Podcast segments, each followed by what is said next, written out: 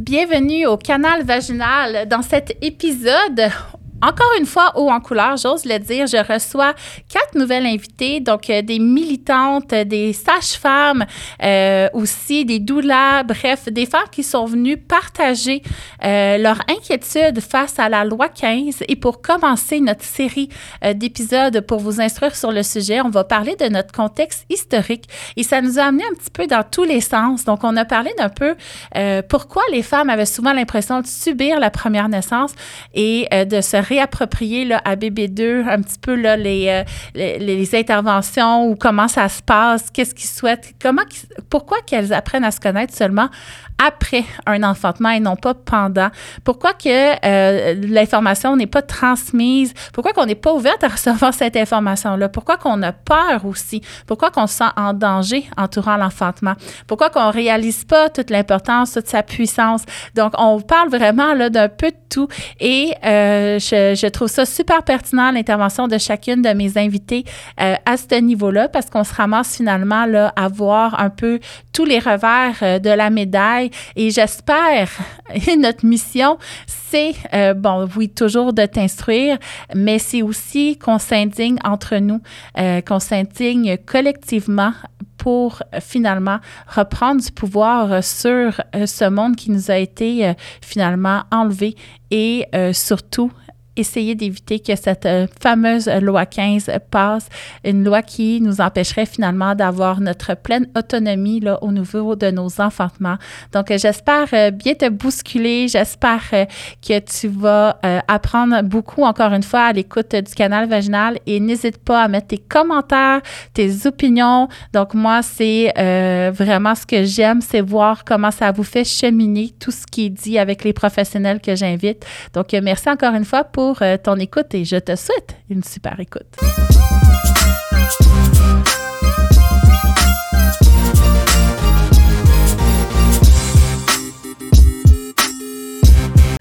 Allô les filles, bienvenue à ce combienième épisode, aucune idée, vous le savez pas plus que moi, mais mon adjointe est là pour vous le dire. Donc, bienvenue à cet épisode où j'ai invité euh, par surprise, hein, finalement, c'est l'actualité qui nous oblige à euh, faire un petit wrap-up de femmes qui sont là pour militer concernant la loi 15. Et peut-être que tu sais pas de quoi je parle, mais cette loi-là concerne toutes les femmes qui enfantent et les femmes qui vont enfanter.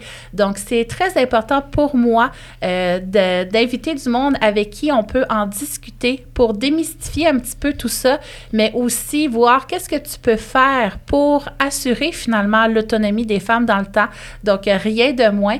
Et pour en parler, euh, j'ai quatre invités avec moi aujourd'hui. J'aimerais ça, les filles, si vous étiez capable de vous présenter en quelques mots euh, votre implication dans tout ça. Vous venez d'où? Pourquoi vous êtes là? Euh, Peut-être un petit deux minutes chaque. Et l'épisode d'aujourd'hui, finalement, on va faire un contexte historique. Donc, pourquoi qu'en 2023, on doit se battre encore sur comment mettre au monde nos enfants, dans quelles conditions? Donc, c'est incroyable et l'histoire, on va voir qu'elle se répète. Donc, on va commencer par ce contexte-là qui est essentiel pour comprendre finalement notre engagement ensuite pour faire bouger les choses. Donc, je sais pas si tu veux commencer la Oui. première.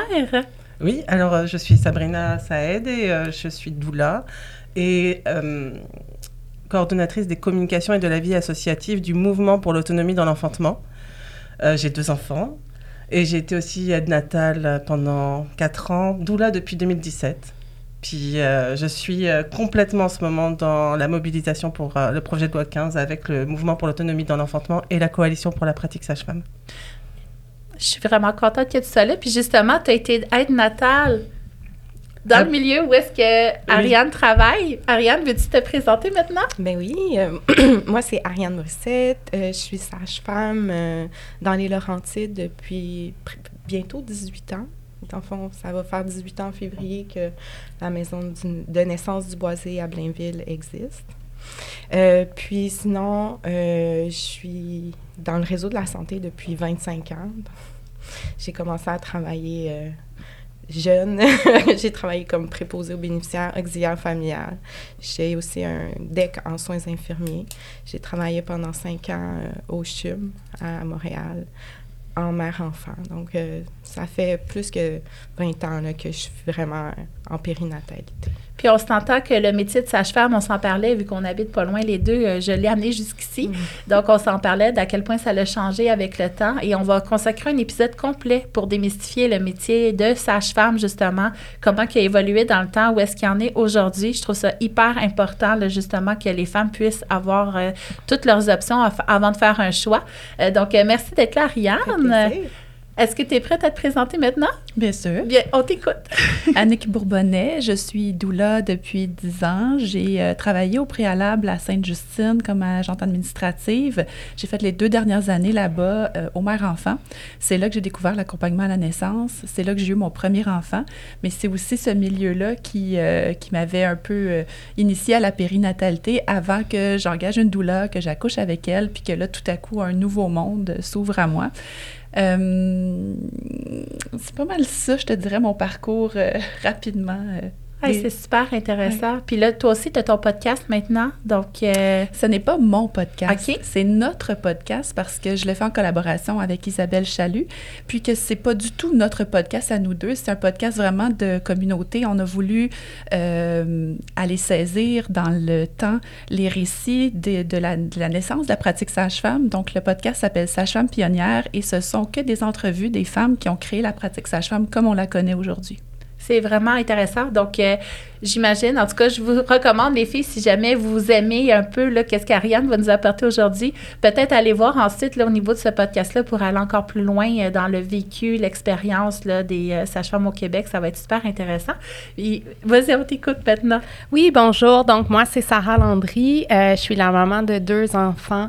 J'ai eu le plaisir d'être accompagnée par des sages-femmes. Mon conjoint et moi, on vient de familles où les sages-femmes ont été présentes dans, nos histoires de naissance. Et, euh, ben, dans le fond, euh, mes implications et ma vie professionnelle m'ont amené euh, il y a plusieurs années là, au mouvement pour l'autonomie dans l'enfantement euh, que je co-coordonne actuellement. Puis c'est, dans le fond, à ce titre-là, parce que c'est le mouvement depuis trois ans qui coordonne la Coalition pour la pratique sage-femme, qui est une coalition, dans le fond, qui regroupe à la fois les citoyennes et les sages-femmes, et aussi des organismes qui, qui appuient l'accès et le développement des services de sage-femme au Québec. Donc, la Coalition pour la pratique sage-femme existe depuis 1998 et, euh, et a euh, une quinzaine de membres là, d'associations nationales. Donc, je la coordonne, là, de, c'est ma deuxième année. Euh, et euh, donc, on a plongé dans le projet de loi 15 euh, au printemps, malheureusement. parce Malheureusement, que, exactement. on avait beaucoup de projets pour travailler sur l'amélioration de la pratique sage-femme, puis là, on est en train de la défendre. Pour la préserver. Exactement. Et t'es, entre autres, à l'origine euh, de la revue que j'ai ici dans mes mains. Je ne sais pas si tu voulais nous en parler un petit peu. Puis ça, on s'en, est parlé justement quand un nouveau, euh, un nouvel épisode, voyons, je dis épisode, mais voyons, je cherche mon mot, un nouveau volume ressort, tu vas m'en parler pour que je puisse aviser ma communauté que, que c'est le cas. Est-ce que tu peux nous parler un petit peu de cet ouvrage-là? Qu'est-ce oui, qu'il y a là-dedans? avec plaisir. Ben, dans le fond, euh, avant, ça, s'appelait- ça a été la bulle flottante. Ça a été pendant de nombreuses années le Mamanzine. C'est le deuxième euh, Donc, on vient de le sortir euh, la semaine dernière. Il est tout nouveau. Il n'est pas encore en ligne, euh, mais il sera euh, dans les prochaines semaines. Donc, c'est la revue, le bulletin du mouvement pour l'autonomie dans l'enfantement. Et il contient toujours des récits d'enfantement. Donc, il y a cinq... cinq femmes qui ont, qui ont écrit leur récit, naissance, le récit de la naissance de un ou plusieurs enfants. Euh, et cette année, le dossier spécial, c'est sur la défense collective des droits en périnatalité, euh, l'indignation comme moteur de changement. Donc, on a à la fois des articles informatifs, des créations libres, des entrevues euh, sur la thématique qui est assez large. Puis, on, on a aussi toujours un certain état de situation des services de sage-femme, entre autres avec les nouvelles des régions. Donc, chaque région où il y a un comité de parents ou un, un groupe de citoyens et citoyennes qui militent pour l'accès à des services de sage-femme, on a euh, presque partout réalisé des entrevues lorsque c'était possible.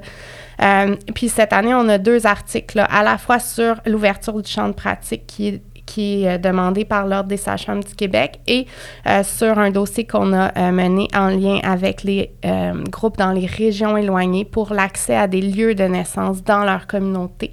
Donc, depuis plus d'un an, là, on les accompagne dans, ben, dans leur concertation pour qu'ils puissent se parler, pour partager leurs besoins spécifiques. Puis, on les accompagne dans les revendications auprès des instances du ministère de la Santé et des Services sociaux. Donc, on, on trouvait important d'en parler aussi aux usagères de services de sage-femme qui euh, vont lire toute la population, évidemment. Là. Donc, notre, notre revue s'adresse davantage aux parents, euh, mais je pense qu'elle est intéressante aussi pour euh, des personnes qui travaillent en périnatalité. Oui, donc ça, c'est sûr qu'on va faire la promotion. Et te parler d'indignation. Mm-hmm. C'est des gros mots hein, pour les Québécoises. En tout cas, c'est ce que j'ai remarqué, que les Québécoises n'étaient pas très bonnes en indignation et en colère. Donc, on s'est fait dire que c'était une émotion négative qu'il fallait euh, ramener en dedans de nous, étouffer au plus profond de nous. Et quand je côtoie mes collègues et mes amies françaises, euh, je réalise que l'indignation par chez elles, c'est vraiment un moteur de changement qui vont l'utiliser beaucoup euh, pour faire évoluer les choses et que c'est des émotions, des états d'esprit nécessaires. Et les Québécoises, à notre écoute, je vous invite à triper, à vous indigner en nous écoutant. Donc, c'est vraiment l'objectif des trois prochains épisodes qui euh, vont euh, vous être offerts au canal vaginal. Et on va commencer, comme je disais, par un contexte historique. Moi, j'ai été absolument flabbergastée, on a le droit de dire ça quand j'ai appris l'histoire entourant les naissances, ça a commencé par un euh, reportage qui s'appelait Ma fille, tu deviendras mère. Je ne sais pas si vous l'avez vu. C'était violent au Québec. Donc, ça faisait le tour un petit peu de comment les femmes avaient la pression d'enfanter euh, dans une époque au Québec, euh, puis dans lesquelles conditions finalement elles enfantaient, comment qu'on en est venu à mettre au monde nos enfants à l'hôpital dans la façon qu'on le fait actuellement. Et euh, ça m'avait fait en tout cas, j'avais eu l'envie d'inviter une doula, Cindy Pitrieux, que vous connaissez, qui se retrouve aussi dans la revue euh, que je vous parle aujourd'hui, le volume 22. Donc, euh, Cindy Pitrieux, qui était venue dans ma communauté de femmes qui préparent leur naissance à mes côtés au niveau pelvien. Là, on s'entend, je suis physiothérapeute du Pyrénées. Et euh, elle nous avait parlé justement du contexte historique. Et vraiment, ça a changé beaucoup de choses chez mes clients dans leur choix, dans leur éveil, dans leur volonté aussi de reprendre en main leur naissance. Donc, je trouve que c'est très pertinent pour celles qui nous écoutent, qui ont pour projet d'enfanter sous peu, ou peut-être aussi de euh, celles qui ont fini leur famille et qui veulent venir finalement là, penser peut-être quelques plaies. Hein? Mm. Je pense que ça peut contribuer à ça de connaître que finalement, historiquement, on en est où est-ce qu'on en est aujourd'hui. Et là, je te vois avec ta ligne du temps. oui! C'est quoi cette ligne-là? Elle commence en quelle année, là? Euh, ben, celle-là, commence dans les années 40, euh, là, 1940, mais on pourrait, on aurait pu aussi remonter jusque dans, en 1867. 67, je suis pas sûre de l'année que je dis la bonne, mais dans le fond, on a parlé de, de, de ça dans le mémoire déposé par la Coalition pour la pratique sage-femme. Dans le fond, la première ben dans, dans le fond, euh, lorsque les fédérations médicales, qui s'appelaient pas des fédérations médicales à l'époque, ont, commencé à, vouloir euh, régir davantage la pratique des sages-femmes au Québec, ben dans la Nouvelle-France de l'époque, euh, il y a eu une diminution graduelle des accouchements avec sages-femmes. Puis dans le fond, notre ligne du temps, elle commence là dans, ouais, c'est ça, 1840.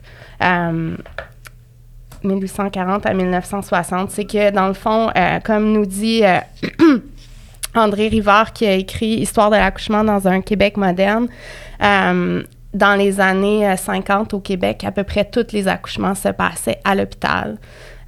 puis, dans le fond, c'est après ça, entre les années 50 puis les années 80, que tranquillement, il y a les femmes et certaines personnes qui étaient euh, les sages-femmes pionnières euh, ont commencé à revendiquer le retour de la pratique sage-femme au Québec.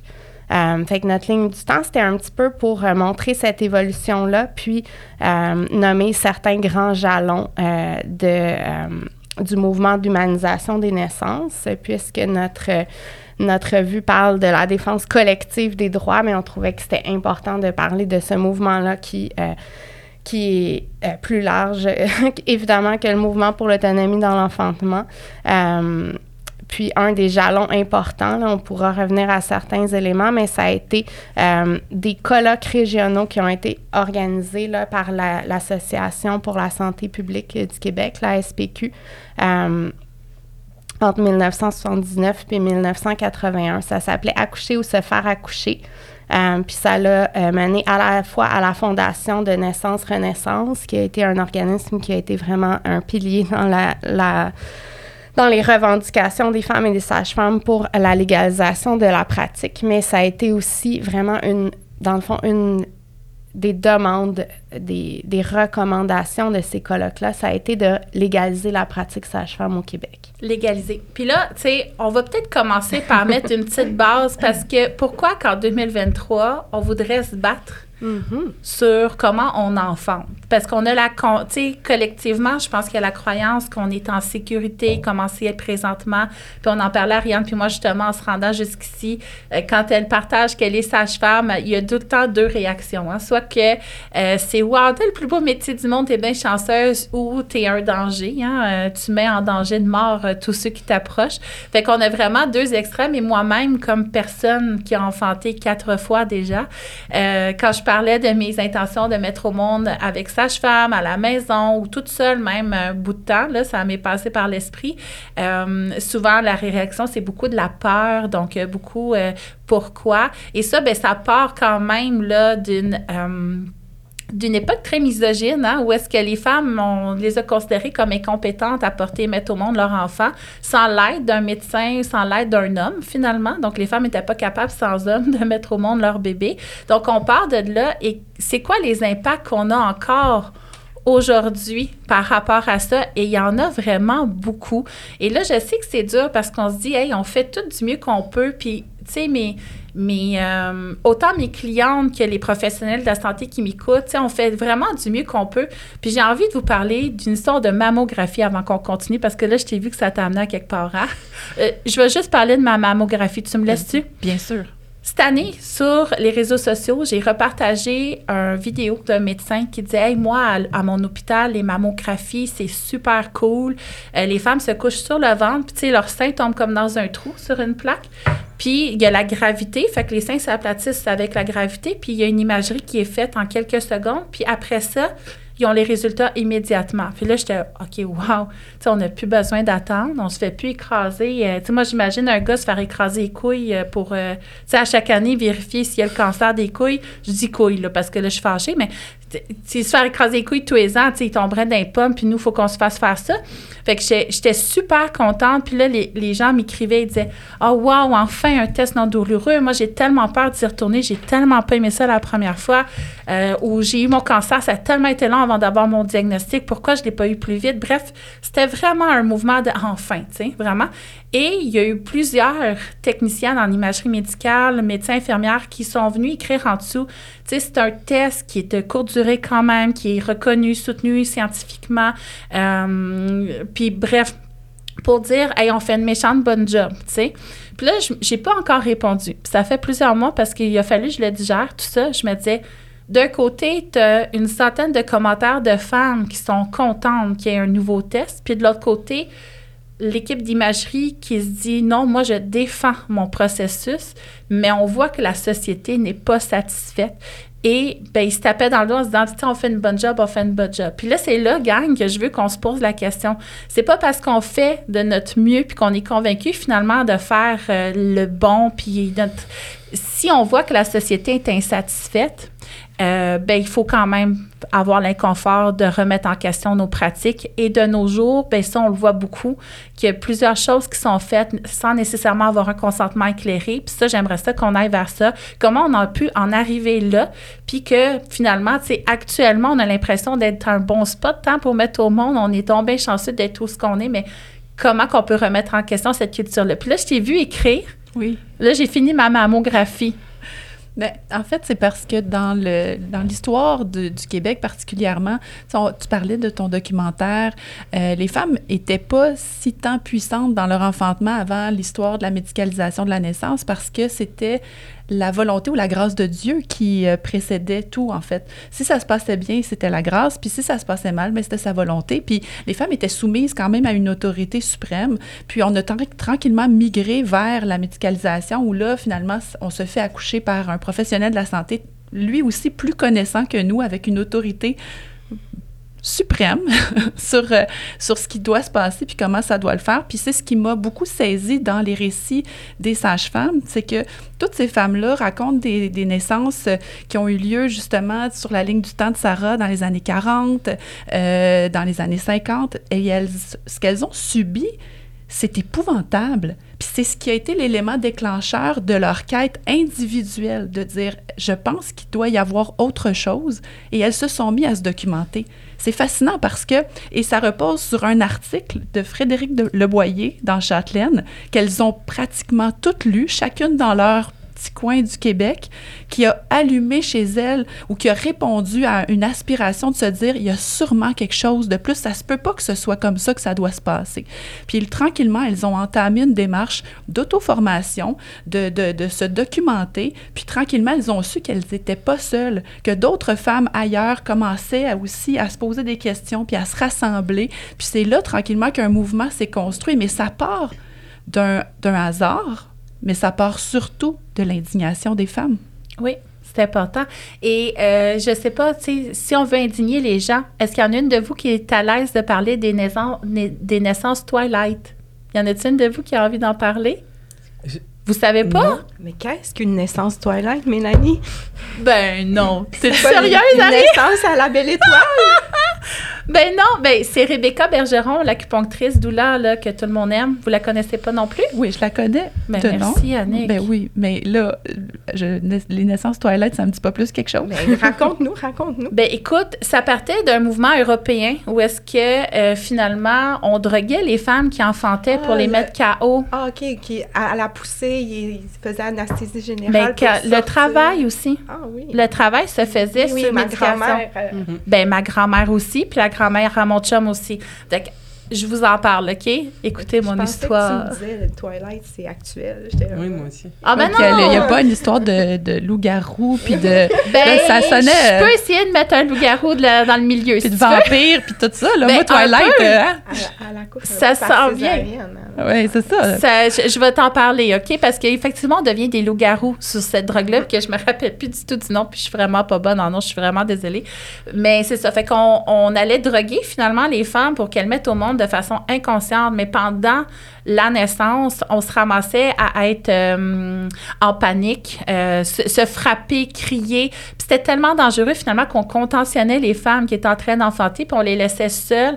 Donc elles vivaient vraiment un grand traumatisme qu'elles vivaient en dedans d'elles, mais qu'elles ne se rappelaient plus une fois leur réveil. Une fois que bébé sortait, ben c'est là, hein, tu sais, quand on voit les, les bébés la tête en bas par les pieds comme des poissons se faire taper, c'est que la médication était tellement puissante, tellement forte que les bébés n'étaient pas du tout réactifs. Donc on les frappait pour euh, puis on le voit encore aujourd'hui. Moi, j'aime ça, repartager des mises au monde. Je trouve ça tellement beau. euh, L'amour, on voit le cytocine à travers nos écrans. Fait que moi, mes stories, c'est souvent des femmes qui, m- tu sais, qu'on voit sortir leur bébé. Puis là, je pleure à chaque fois. Puis je me dis pourquoi j'ai fini ma famille.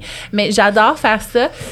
Je peux te le dire. moi. Ouais, tu ouais, à chaque fois, rappelle-moi pourquoi, OK? Je t'en supplie. Et euh, c'est ça, tout ce bain de cytocine-là, mais les femmes ne le vivaient pas et euh, parce qu'elles étaient inconscientes finalement. Donc, le cytocine qui est nécessaire pour s'attacher à bébé et partir l'allaitement ne l'avait pas du tout. Fait que là, euh, les biberons, à une chance qu'on les avait. Euh, et l'attachement, ben, ça fait qu'on est peut-être un petit peu tout anxieux parce qu'on a peut-être vécu du détachement là, avec ce genre de naissance-là. Fait que ça a été des naissances très violentes. Au départ, ici, de notre côté là, du monde, du côté plus continent Amérique du Nord, euh, les médecins ont refusé, mais c'est la population qui voulait absolument réussir à mettre au monde de façon inconsciente sans savoir tous les enjeux qu'il y avait derrière.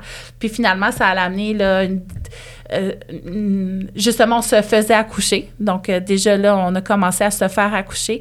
Euh, mais ça a amené tous les besoins qu'on a actuellement. Toute la peur aussi. Hein, nos grands-mères nous ont transmis cette peur-là. Elles étaient toutes seules attachées dans un lit à mettre au monde. Fait qu'elles avaient peur sans être capables de mettre des mots. Mais nous, on a cette peur-là. Donc, on est un peu dans ce contexte-là encore actuellement. donc, ça fait qu'on... c'est ça, je disais hein, dans mes vidéos, là. Souvent, je vois le bébé naître et il se fait frotter violemment. Mais il est vivant, tu sais, il est actif, il est... Fous-lui la paix. Tu sais, il vient de naître, pauvre petit poulet. C'est son premier contact avec l'humanité, puis il se fait brasser. Je brasse même pas mon enfant de deux ans comme ça encore. C'est pour qu'il y ait un bon score d'Adgar. Ben, bâtard, tu sais, douceur et amour, c'est-tu possible? Fait que, tu sais, on le voit vraiment, le brasser de même, il bouge comme ça, sa maman, puis la maman est comme... Tu sais, c'est vraiment très. Fait que euh, voilà. Euh, je ne sais pas si tu voulais rajouter à ce niveau-là ou euh, je t'ai vu écrire toi aussi, là. Oui. Vas-y, on t'écoute. C'était pour revenir sur ce que disait Annick sur. dans les années 40, justement, où les femmes, elles, se disaient, mais il doit y avoir une autre manière d'accoucher. Et en fait, encore aujourd'hui, on en est là. C'est-à-dire que souvent, ce qui va se passer, c'est qu'on va suivre le, on va, on va, on va, être enceinte, on va se dire, ah, qu'est-ce que je dois faire maintenant On prend rendez-vous chez le médecin, on fait tous les, tous les, tous les suivis qu'on nous demande de faire. Puis là, on accouche à l'hôpital. Puis là, on se dit, mais on sort de là, on est comme, qu'est-ce qui s'est passé? Qu'est-ce que c'est qu'est-ce que, c'est que je viens de vivre? Il doit y avoir un autre, euh, autre chose. Et puis c'est souvent là qu'on se retourne vers les sages-femmes. Oui. Encore aujourd'hui, en 2023. Fait on subit bébé 1, puis on se réapproprie bébé 2. C'est exactement ça. Souvent, c'est ça. Et, en, tant que doula et en tant que coordonnatrice euh, euh, au mouvement, on se, demande on se demande souvent au mouvement mais comment faire pour que bébé 1 soit déjà en puissance comment bébé 1 soit déjà on ait la connaissance, on sache et puis qu'on prenne les bonnes décisions qui nous concernent nous par rapport à nous et pas parce qu'on nous demande de le faire. Est-ce que c'est. Moi, c'est une piste de réflexion que j'ai eue, parce que j'écris mon livre en ce moment sur euh, la grossesse. Là. Euh, c'est une piste de réflexion que j'ai eue. Est-ce que vous l'avez eu, vous? Est-ce que vous avez une idée de pourquoi, qu'à bébé 1, moi, j'ai des théories, mais est-ce que vous en avez aussi? On a toutes des théories. Bien, dites vos théories. On va parler de nos théories. Pourquoi qu'à bébé 1, les femmes ne se sentent pas euh, concernées par l'importance de remettre en question peut-être ou de le vivre à leur façon? Moi, je peux pas répondre à ta question. Je faisais mes études de sage-femme quand je suis tombée enceinte de bébé 1. C'était mon projet de fin de bac. Mais tu dois le voir avec ta clientèle. Moi, ce que j'ai eu beaucoup de, de, de, mes amis, mettons, euh, pourquoi tu ne fais pas un suivi sage-femme, mettons? Ben, ils me disaient, ben, je vais commencer par euh, un suivi médical. Pour, puis si ça va bien, je vais aller avec une sage-femme. Moi, j'étais comme, ben, tu devrais commencer par un suivi sage-femme. Puis là, si ça va vraiment mal, tu iras voir un médecin, tu sais. Mais, mais il y a cette espèce de, comme, croyance populaire ou sentiment de, de sécurité ou de lavage de cerveau communautaire que, et qu'on est donc mieux, puis que les médecins vont donc faire une bonne job. Mais un premier bébé, si tu veux vraiment, comme avoir des réponses à tes questions, puis de la validation sur qu'est-ce que tu vis, tu sais, dans ton corps, dans ton âme, dans ton cœur. Me semble, ben c'est ça, je prêche pour ma paroisse, mais il me semble qu'avec une sage-femme, c'est là que tu as l'espace. Puis tu as, mm-hmm. l'information. C'est pour ça que moi, je suis allée sa chambre dès bébé 1. Euh, ben, je dis pas que c'est généralisé comme ça, mais moi, ce que j'avais vécu à mon premier rendez-vous médical, euh, ben, on me dit, va dans ce cas-là, enlève tes culottes je t'en jette. Fait qu'enlève tes culottes, c'était l'été. Puis il y a quelqu'un qui est rentré, qui a fouillé dans mon vagin. j'ai saigné, j'ai eu mal. Il est reparti. C'était qui ça? Qu'est-ce qui vient de se passer? Euh, puis j'imagine c'est pas comme ça partout, là, mais moi, c'est ce que j'ai vécu. Puis après ça, moi, j'étais vraiment en réelle détresse parce que je suis quelqu'un d'hyperactif qui, tout le temps en train de bouger. Puis là, je me reconnaissais plus. J'étais vraiment dans un état de dépression. Moi, je fais des dépressions enceintes, euh, puis j'ai besoin de soutien parce que je me ramasse vraiment en danger là, pour ma vie. Là. Fait que je fais des grosses dépressions. Puis la médecin devant moi m'avait dit, mais là, il va falloir que tu te fasses, tu vas être maman bientôt. Fait que moi, ça m'avait tellement invalidé, ça a été tellement violent, j'ai fait, OK, ça fonctionne pas. Puis c'est pour ça que je suis allée vers les sages-femmes finalement, parce qu'on avait des rendez-vous d'une heure. Puis j'ai pu parler de mon mal-être et là, j'étais euh, supportée, soutenue, puis on avait le temps finalement d'en parler. Toi aussi, tu voulais donner ta théorie sur pourquoi qu'au premier bébé, on va subir. Bien, je pense qu'on n'a pas accès à suffisamment d'informations à la base. Si on n'est pas éduqué, ça fait pas partie de, de, de, de, nos, de nos cours. On, apprend à coudre des bobettes au secondaire, mais on parle pas de la maternité, on parle pas de la... On parle la contraception, mais on parle pas de la conception, ni pour les garçons, ni pour les filles. Fait qu'on arrive dans cette euh, programmation-là de, OK, je suis une femme, donc à un moment donné, je vais vouloir des enfants, je vais faire un enfant, mais à, à partir de là, après ça, il y a comme pas de suite. it euh, Qu'est-ce qui est important pour moi? Comment, comment je m'auto-soigne? On est aussi dans un- une approche très euh, réactive de la santé plutôt que proactive. Fait qu'on n'apprend pas non plus à s'autonomiser dans sa santé, dans ses soins personnels. Euh, fait qu'on a la même, on applique la même approche par rapport à l'enfantement. Une fois qu'il est conçu, on fait Ah, ben là, qu'est-ce que je dois faire? Est-ce que je dois faire valider ma grossesse par quelqu'un d'autre? Hey, attends une minute, moi j'avais ça, là. Est-ce que je dois faire confirmer quelque chose par quelqu'un d'autre? Ben là, déjà, si moi, j'ai pas mes règles, je fais pipi sur mon petit bâtonnet, puis il est positif, j'ai l'autorité de proclamer que je suis enceinte. Mais, avec la CSST, ça marche pas, ça. Tu sais, moi, Ben, j'ai mes ça. retraits préventifs. Euh, De dire que je suis enceinte ne suffit pas. Ça prend, euh, ça prend un- une confirmation médicale que je, je mens pas. Ben, il n'y a pas si longtemps, ça prenait une confirmation médicale pour manquer le travail. Si tu avais la gastro, si tu avais le rhume, tu devais avoir un papier du médecin. Ton- pour l'école aussi, là, on, on est rendu à dire que ça plus de maudit bon sens parce que euh, c'est vraiment dur d'avoir un rendez-vous le jour même, là, mais on est vraiment dépossédé de notre autorité par rapport à nous-mêmes. C'est pas... euh, Il il y a une grosse prise en charge qui s'est faite. Puis le fait aussi qu'il y a un fossé de génération. En trois générations, tout a tellement changé dans la façon de, de, de, vivre comme femme, de vivre sa maternité, que euh, nos aïeuls ne sont pas nécessairement de bons conseils. Puis c'est pas péjoratif, c'est pas négatif. Ce que je veux dire, c'est juste que euh, on, on évolue dans un monde qui est vraiment pas le leur par rapport à ça. Fait qu'ils peuvent pas vraiment nous dire leur façon d'avoir vécu leur euh, mariage, leur euh, féminité, leur maternité est très très loin de notre réalité. Fait qu'ils peuvent pas vraiment nous guider par rapport à ça. Puis une aberration pour moi, c'est que ça fait 25 ans maintenant que la pratique sage-femme est légalisée. Comment ça se fait que quand j'étais en âge de procréer, j'ai, de procréer, j'ai 42 ans, je savais pas pas en tout que ça existait les sages-femmes ou très peu là. Ma référence c'était les de Caleb que j'avais écouté quand j'avais eu 9-10 ans là. C'est pas une sage-femme, c'est une infirmière. Ben là, écoute, c'est ça. Non, ça c'est Blanche. Mais, mais blanche. Mais non, mais euh, t'as pas écouté la première saison? On, on s'en reparle, OK. On se reparle des filles On de s'en Calais tantôt. À la c'est- pause. C'est une aberration qu'en 25 ans, il n'y ait pas eu une évolution. Comment ça se fait que ça ne s'est pas euh, transmis, ça? Il y, a, il y a eu toute une génération qui s'est soulevée pour mettre au monde cette pratique-là, pour la rendre accessible, gratuite, couverte par la RAMQ. Puis moi, j'arrive en âge de procréer, puis je sais pas pas en tout que ça existe. Je sais pas que c'est aussi sécuritaire que... Je pense qu'il y a des gens qui gagnent à quelque part à ce qu'on soit un peu ignorante par rapport à ça. Ça, c'est ma théorie. Voilà.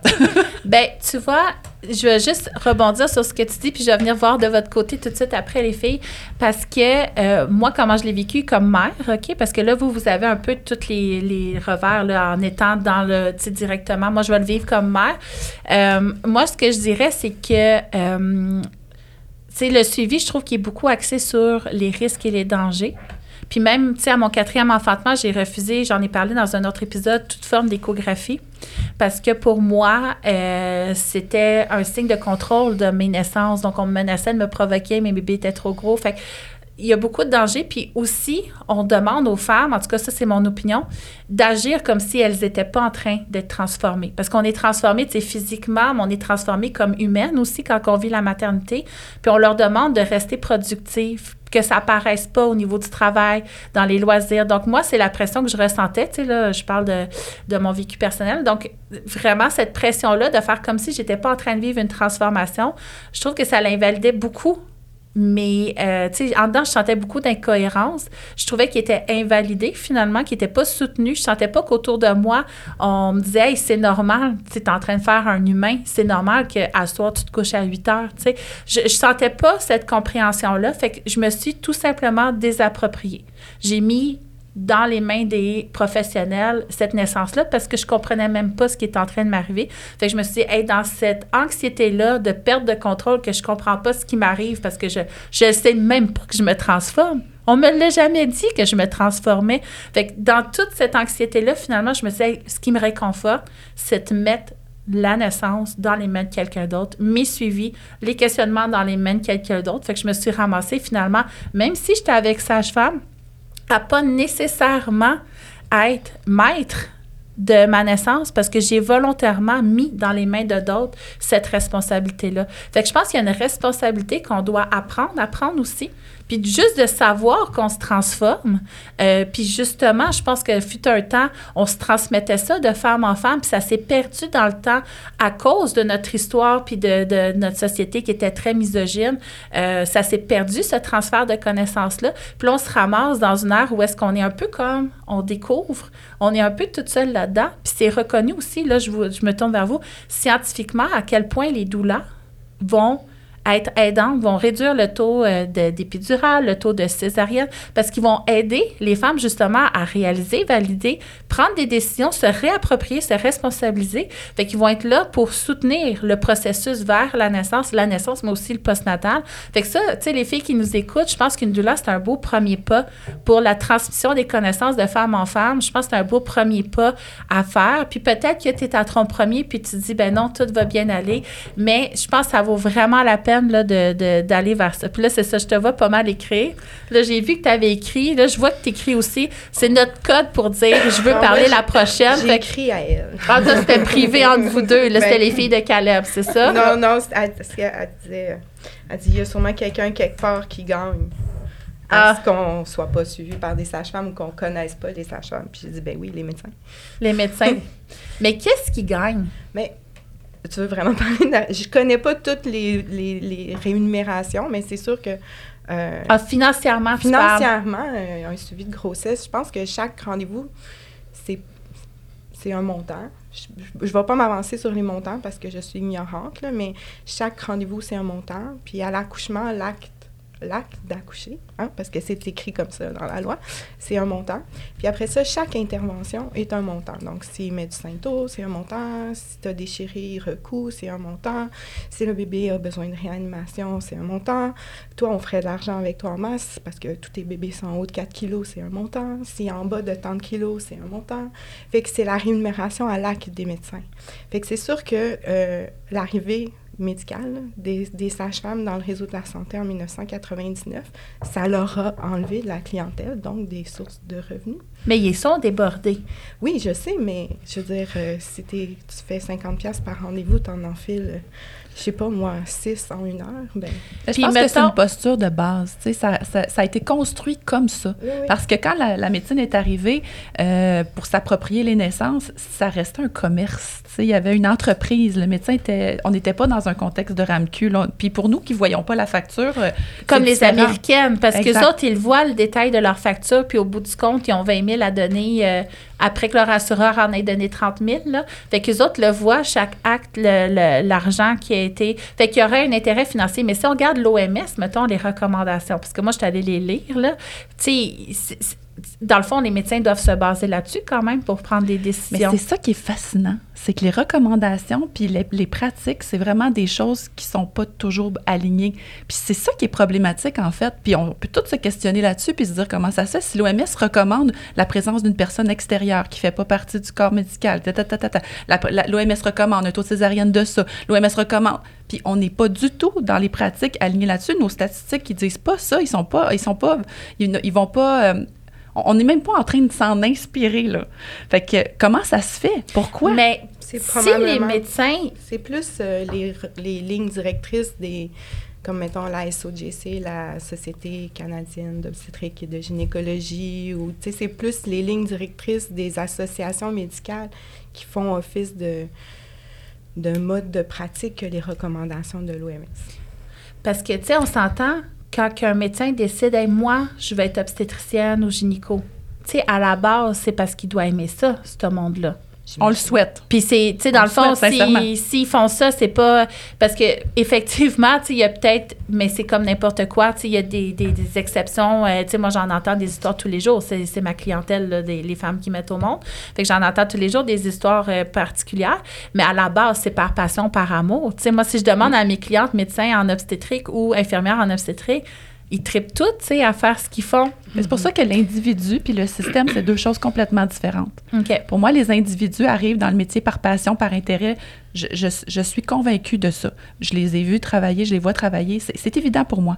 Mais la culture, l'entité, le système de la façon qui est construit, lui, il n'est pas là pour raisonner puis faire du cas par cas. Il- il- on crée des lignes directrices, puis tout le monde doit se plier à ces lignes directrices-là. C'est la réalité aussi des infirmières qui se retrouvent entre les patients puis les patrons, qui doivent essayer de concilier deux univers qui sont pas tout à fait reliés.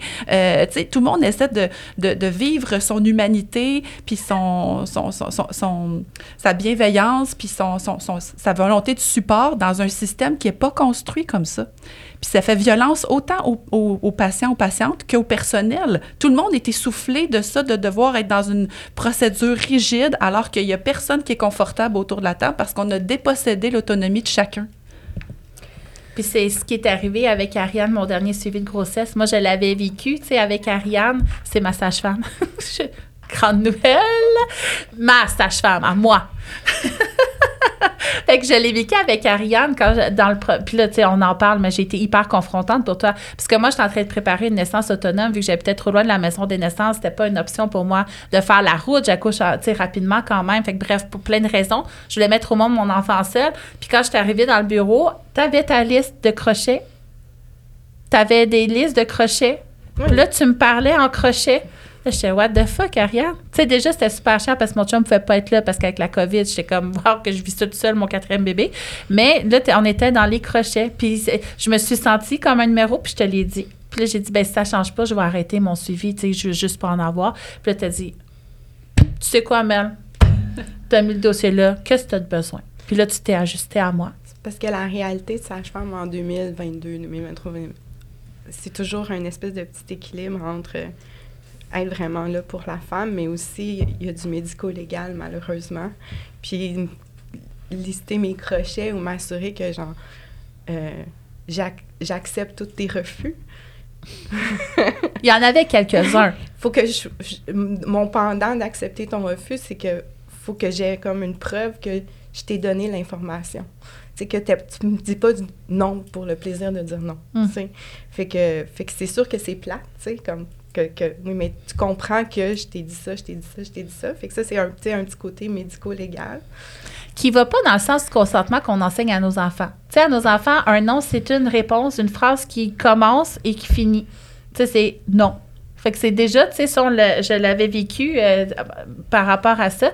Puis, ce que j'aimerais, tu sais, pour cet épisode-là, parce que je veux qu'on revienne à l'histoire, là, je- oui, on, je- on c'est c'est- de même mon podcast. C'est parce que je prends pas mon concerta, qui est essentiel à mon bon fonctionnement. J'allais. Fait que ça, ça ressemble à coq à l'âne. euh, Voilà. C'est trois épisodes de coq à l'âne, mais les filles qui me suivent sont habituées. Là, ce que je veux dire, c'est. Qu'est-ce que j'allais dire, Harry? Ah oui, concrètement, qu'est-ce que ça fait aux clientes?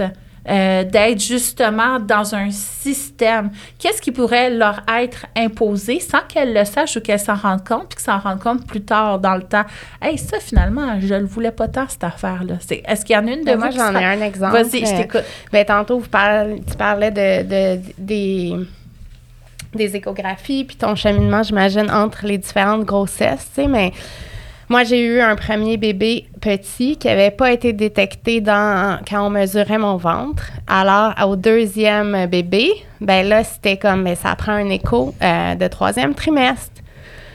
Euh, puis, ben, malheureusement, ces discussions-là, la première fois que je les ai eues, je les ai pas eues avec ma sage-femme avec qui j'avais commencé à créer un lien de confiance. Fait que moi, j'avais, j'avais parlé à des étudiants de sage-femme, j'avais lu plusieurs études sur euh, ça va-tu me donner une info euh, valide ou pas de faire cette échographie-là que j'ai pas envie de faire.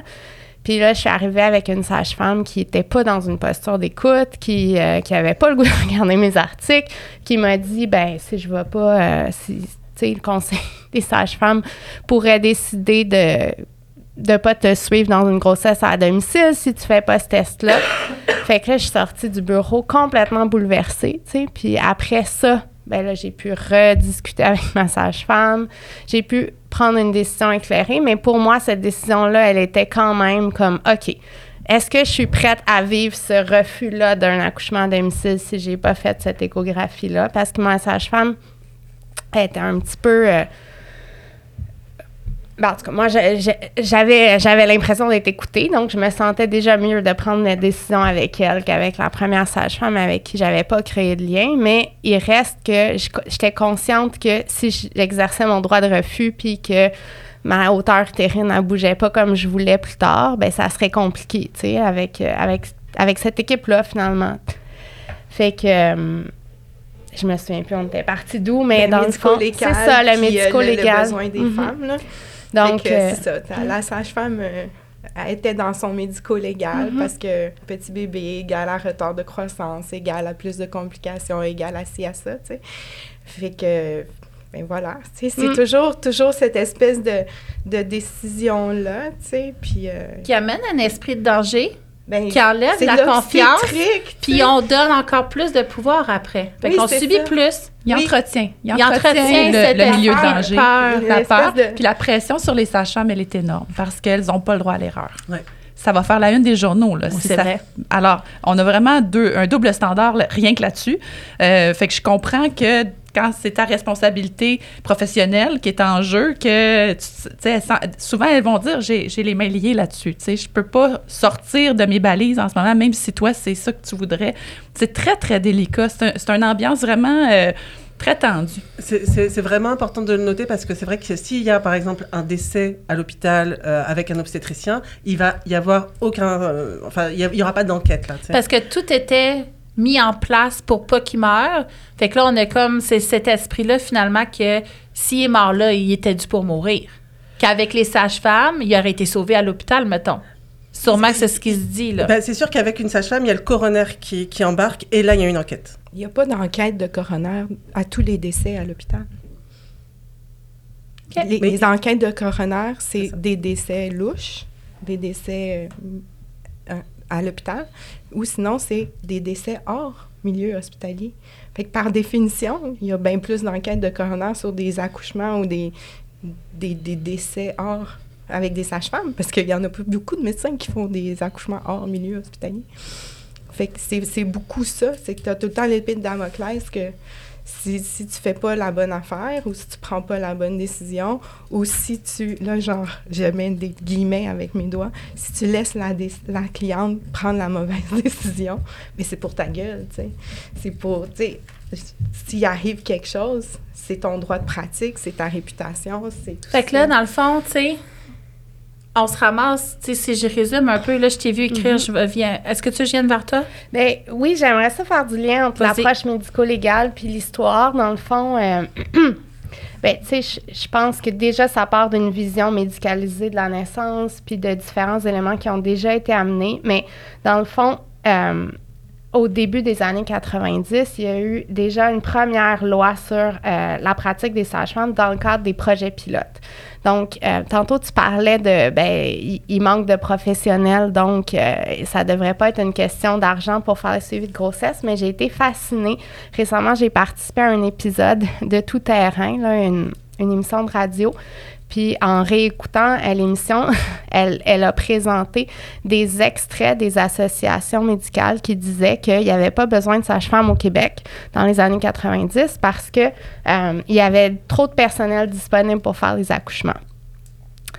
On s'entend que, ben, à l'époque, c'était quand même la, la volonté des familles, de certaines, de beaucoup de femmes, de pouvoir avoir accès à autre chose. Puis pour nous, c'est un droit de pouvoir, euh, de pouvoir être accompagné correctement dans un cadre légal alors que c'est la, volonté de beaucoup de familles. Mais on, on sait que la question de la pénurie de main-d'œuvre, ben, c'est une question de sociétale qui est bien différente aujourd'hui que dans les années 90. Mais dans le fond, il y a deux choses que je voulais dire avec ça. C'est qu'au Québec, on a légalisé en faisant des projets pilotes en premier. Dans le fond, vu que le corporatisme médical était tellement fort, euh, je, dis- je dis pas tous les médecins, je parle de leur association professionnelle, ben ils ont dit on va étudier. Donc pendant cinq ans, il y a eu des projets pilotes qui ont été analysés pour voir si oui ou sinon on- ça allait bien se passer. Et euh, finalement, c'est à l'aboutissement de ces projets pilotes qui se sont très bien passés qu'il y a eu l'adoption en 1999 de la loi euh, sur les sages-femmes où là, la, la pratique a été légalisée.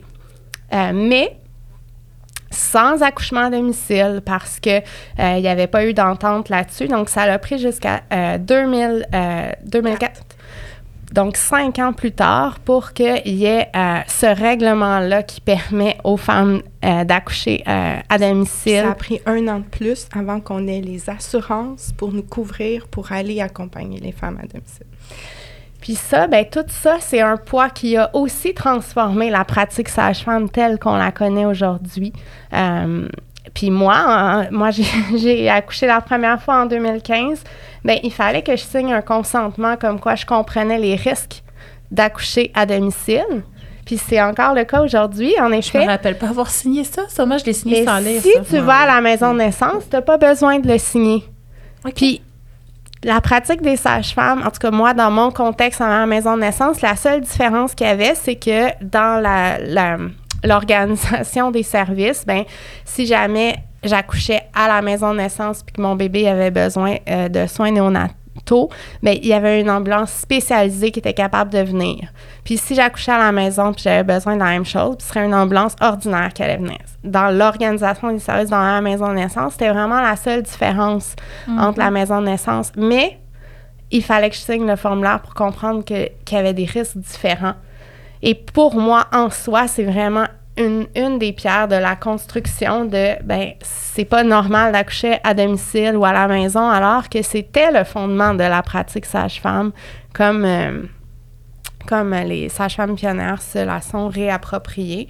Puis c'est la vision du risque qui a amené cette... euh, cette euh, puis à un moment donné, ben, on, fait des, on fait des négos, on accepte des choses parce qu'il faut bien euh, continuer. Puis d'un autre côté, scientifiquement, au niveau des naissances à domicile, il n'y a pas plus de risques au bout du compte? Ben, En tout cas, moi, c'est ce que j'avais. C'est comment tu calcules le risque, là, aussi, tu sais, c'est puis ça. c'est comment tu calcules le risque, puis c'est aussi tout le matériel que tu apportes en prévision des risques, tu sais. Ben, ça aussi, c'est quelque chose. Hein? dire, comme La en- salle d'accouchement qui se crée là, quand vous venez à la maison, c'est quelque chose. C'est ça, c'est- ça c'est c'est souvent... euh, Il faut, faut que tu aies eu un suivi sage-femme puis un accouchement sage-femme pour comme comprendre la quantité de matériel qu'on qu'on amène, puis que souvent on se sert de presque rien, mais au moins, tu sais, on a tout ce qu'il faut si jamais, tu sais, c'est à peu près, c'est sûr que mais, le, le matériel pour la réanimation néonatale en, en 20 ans a beaucoup changé, genre les sages-femmes pionnières, ils traînaient une bonbonne d'oxygène, Luc- Lucie Lemay, m'a- euh, Céline Lemay m'a déjà raconté qu'elle faisait le bouche à bouche au bébé, Ah. on est loin. On est loin, loin, loin, loin de ça. Fait que plus que le matériel nécessaire pour euh, réanimer, moi je trouve que c'est beaucoup plus la réanimation bébé qui demande de plus en plus de matériel, euh, augmente les normes de pratique, plus que c'est difficile après ça de, de, de- que l'accouchement à domicile soit équivalent mettons, en termes de disponibilité de matériel. Euh, dans les Laurentides, à la maison de naissance, on a l'incubateur de transport qui vaut 100 000 pour si jamais ton bébé a besoin d'être transporté. Il est utilisé souvent? Relativement. OK. Euh, tu sais, je- j'ai pas de stats, mais tu sais, souvent, c'est, les bébés sont bien, là, sont pas critiques quand on les met dedans, mais on s'en sert assez souvent. Euh, assez pour justifier qu'ils soient là, tu sais. Mais à domicile, j'ai pas ça. Puis, tu sais, moi, la- le territoire sur lequel je pratique, c'est sûr que, genre, la distance, le temps de transfert rentre dans la prise de décision. Quand tu es dans, dans Saint-Cru-Cru des murmures, ben euh, tu sais, c'est sûr que du moment que je décroche le téléphone, ça prend 20 minutes que l'ambulance arrive, 10 minutes d'embarquer dedans, un autre 20 minutes, une demi-heure à aller à l'hôpital, on est à une heure. Sais. fait que il y a des situations en, en obstétrique où est-ce qu'une heure, c'est beaucoup, tu sais. Mais c'est quoi le pourcentage? C'est quoi le risque que ça, ça t'arrive? C'est, c'est là tout, tout le... Ben, je vais conclure justement. Là, je vais conclure, mais je- ah oui, vas-y. Je peux pas conclure, je conclue plus tard. Je t'écoute, Annick. Ben, c'est le deux pas, deux mesures encore pour moi qui, est- qui, est- qui, qui sonne parce que là, elle raconte son contexte avec la distance et tout et tout. Puis on sait pertinemment qu'il y a des régions au Québec que l'hôpital est à une heure et demie de route. il n'y a Ben pas de service Il n'y a pas de service point dans ces régions-là. Fait que là, c'est, ça, c'est, c'est pas grave, c'est moins grave. Mais on met une pression énorme parce qu'elle, dans sa région, il y a une petite distance. Puis c'est, tous les doubles standards qui m'écœurent, moi, qui fait qu'on n'est pas cohérent, on n'est pas conséquent. Puis ça me dérange profondément. Parce que c'est ça, on crée de la confusion. l'auto, là, c'est pas mieux. Ben, on crée de la confusion aussi pour les gens. Il y a de la confusion, il y a des... il y a- il y a- puis on parle d'éducation, puis on parle... On n'en peut pas... Tu sais, une personne qui vit très loin en région peut pas réfléchir son enfantement de la même façon qu'une personne qui est en grand centre parce qu'elle n'a pas accès aux mêmes ressources. Puis euh, le contexte, la température... le- puis là, ça, ça c'est moins grave ou c'est pas grave, ou, mais ça va être très grave si c'est une sage-femme, si dans le contexte sage-femme, si elle accouche avec une sage-femme à la maison, alors qu'elle a une professionnelle de la santé formée à ses côtés. Fait que moi, je trouve que ça, c'est aberrant. Puis plutôt que de se pencher là-dessus, on est en train de démolir un modèle qui déjà pourrait répondre à des besoins qui, auxquels on ne répond pas. Puis on est en train de... Bon, là, on, va, y- on va sûrement rentrer là-dedans. On s'en là, va à la prochaine étape. Là, tu peux conclure. Je voulais juste rajouter ça. Moi, les doubles standards, ça me dérange. Oui, ça dérange euh, dans tout. Mais oui, là, je vais conclure notre épisode euh, contexte historique. On aurait tellement pu parler de beaucoup de choses. Hein. Là, je, je laisse toujours mes invités aller dans le sens euh, ont l'instinct d'aller, mais tu sais, juste les postures de naissance, on aurait pu parler de d'où ça vient. Tu sais, il y a beaucoup de choses, la médicalisation. Bref, il y a beaucoup de choses qu'on aurait pu, mais là, je suis contente d'où est-ce que ça nous a amené. Puis pour conclure, j'aimerais quand même dire que de prendre la décision en plein travail de sortir de chez soi, c'est une intervention qu'on doit consentir parce que c'est reconnu scientifiquement aussi que ça ralentit les contractions, ça ralentit le travail parce que la maman finalement se ramasse dans un contexte et tu veux pas mettre au monde sur la 15. Moi, c'était ma crainte sur l'autoroute 15 en plein mois de mars, euh, mettre au monde mon bébé parce que, tu sais, mon, je les évite, là, tu sais, quand même. Fait que j'avais peur de ça. Fait que, tu sais, consentir à ce risque-là. Fait que là, tu as peur. Là, tu arrives dans ton environnement, est là, l'environnement est correct, je me laisse aller, mais tu sais, des, des travails qui ralentissent. Tu sais, il y a du ralentissement de travail, là, il y a beaucoup d'interventions à cause d'un ralentissement de travail. Fait que, bref, je voulais juste le dire pour que vous sachiez, hein, ça, sachons. Mais ce que, on conclut cet épisode-là, dans le contexte historique, il y a effectivement une brisure qui s'est faite dans les transmissions d'informations de génération en génération. Je pense qu'on est une génération qui est un peu perdue là-dedans, puis on essaie de trouver un peu, peut-être que tu vois pas l'intérêt nécessairement de trouver justement ce pouvoir-là qui est en toi. Je pense qu'effectivement, on a besoin de, de valider que c'est une transformation, c'est important, c'est un enjeu, qu'on n'a pas beaucoup d'informations, on a plus de la peur qui nous est transmise, mais comment se le réapproprier. Euh, je pense que c'est toutes des pistes de réflexion super intéressantes et euh, j'espère que ça fait quand même ça te parle en dedans de toi, tu es, peut-être un petit peu chamboulé, tu te dis, OK, j'avais pas pensé à ça, je, le vois, peut-être tu le rejettes, peut-être tu n'es pas prête, mais ça, ça va continuer à germer en dedans de toi. Mais au bout du compte, l'important, c'est quoi? C'est que euh, nos enfantements, finalement, ben, c'est nous qui les vivons. Il faut avoir l'espace de les vivre à nos couleurs en fonction d'où est-ce qu'on en est dans notre grande transformation et de se faire enlever cette possibilité-là, ben c'est euh, une violence en soi. Donc, euh, c'est comme ça que j'ai envie de conclure parce que c'est indignation, notre mot. Hein? Fait que indignons-nous, les filles. Merci d'avoir écouté.